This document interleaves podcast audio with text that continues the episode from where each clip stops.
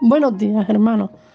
Hoy quiero compartir con ustedes la escritura en Mateo 8, versículos 5 al 10.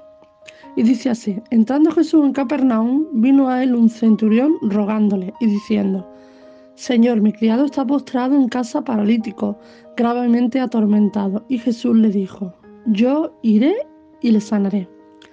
Respondiendo el centurión, dijo, Señor, no soy digno de que entre bajo mi techo, solamente di la palabra y mi criado sanará. Porque también yo soy hombre bajo autoridad y tengo bajo mis órdenes soldados.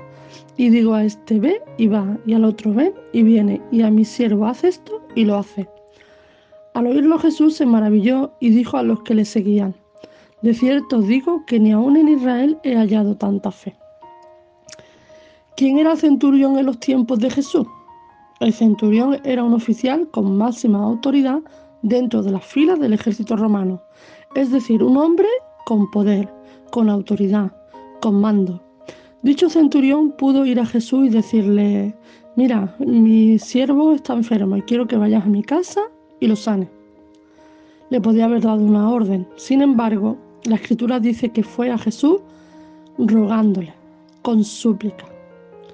Este centurión se despojó de su máxima autoridad y se acercó a Jesús con humildad, reconociendo que Jesús era la autoridad suprema con el máximo poder, que con solo decir una palabra su siervo sería sanado.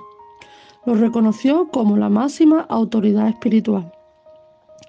Jesús destaca la fe del centurión y le dice a los que le seguían que aún en Israel había hallado tanta fe. ¿Qué aprendemos de la fe del centurión? Su humildad y la confesión del soberano poder de Dios. ¿Cómo venimos nosotros a la presencia de Dios? ¿Cómo presentamos nuestras peticiones delante de su presencia? ¿Venimos con un corazón humillado y reconociendo que Él puede hacer el milagro en nuestras vidas? ¿O venimos exigiendo que nos dé lo que nosotros queremos?